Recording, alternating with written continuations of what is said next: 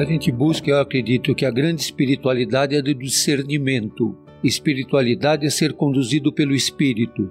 E ser conduzido pelo Espírito é o discernimento. Então, é, a gente procura que a pessoa interiorize e tenha discernimento. Qual foi a liberdade que ela teve para fazer aquilo? Por que, que ela se movimentou naquele sentido? Mas é interessante, as pessoas buscam ser escutadas e ser de certa forma reconciliadas. A confissão dentro do catolicismo não é atormentar a pessoa, é justamente aliviá-la e colocá-la em comunhão com Deus, com a vida e com o bem. E ela se sentir reconciliada consigo mesma, com os irmãos e com a transcendência. E existem coisas na, na confissão católica que são muito claras.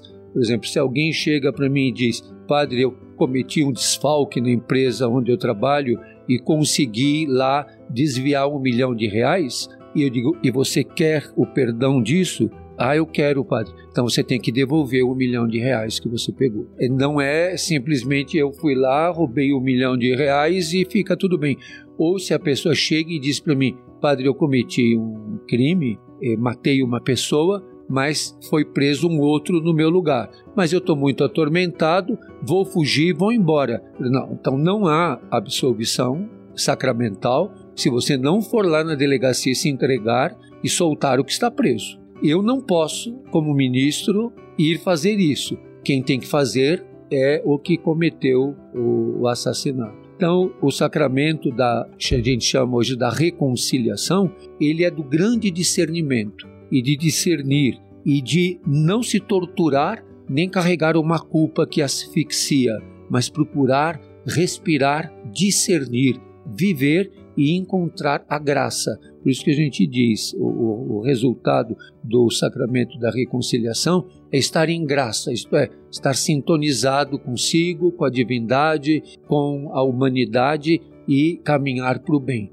E para ter o perdão, se a pessoa acredita e procura, é ter o firme propósito de discernir e não voltar àquela falta de rumo ou aquele ferimento.